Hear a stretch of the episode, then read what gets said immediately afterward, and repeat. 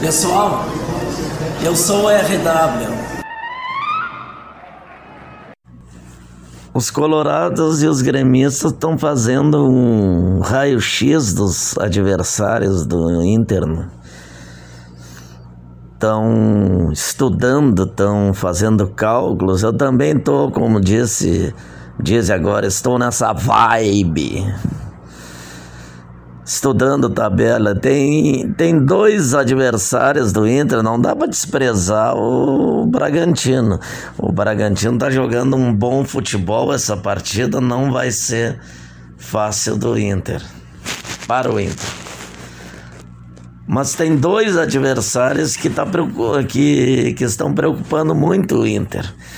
O Atlético do Paraná naquele gramado sintético em Curitiba, que vai ser um jogo duro para o Inter mesmo porque existe uma chance de G8 no Campeonato Brasileiro. Então o Atlético pode chegar no G8, porque o, os times ali de baixo, inclusive o Grêmio, estacionou. O Fluminense tá com também tava, não, não está muito distante desses adversários. Enfim, o Atlético Paranaense, se fizer uma boa, uma ótima campanha, pode pode entrar na pré-Libertadores. E vai ser adversário do Inter. Então o Inter está preocupado com esse jogo do Atlético Paranaense. Mas ele está mais preocupado, o torcedor do Inter e a Ive, com a rodada 36. Rodada 36, o Internacional enfrenta o Vasco. Uma rodada antes de enfrentar o Flamengo. E o Vasco vai estar tá na luta pela degola do rebaixamento. Só que eu, nas poucas vezes que eu ouvi rádio essa semana, o Leonardo Papola fez um negócio inacreditável.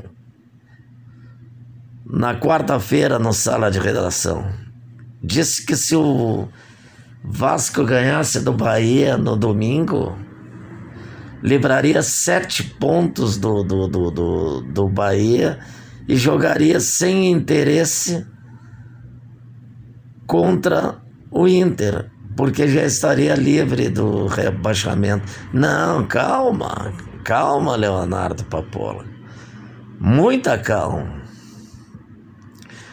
Esqueceram que o Bahia tinha um jogo atrasado e ganhou do Corinthians 2 a 1 Então a diferença hoje é um ponto do Vasco para o Inter. Do, perdão, para o Bahia. Então, mesmo que o Vasco ganhe do Bahia, a diferença é quatro pontos. Depois o Vasco enfrenta o Flamengo e o Inter. Certamente vai chegar no jogo contra os vermelhos precisando de pontos para escapar do rebaixamento.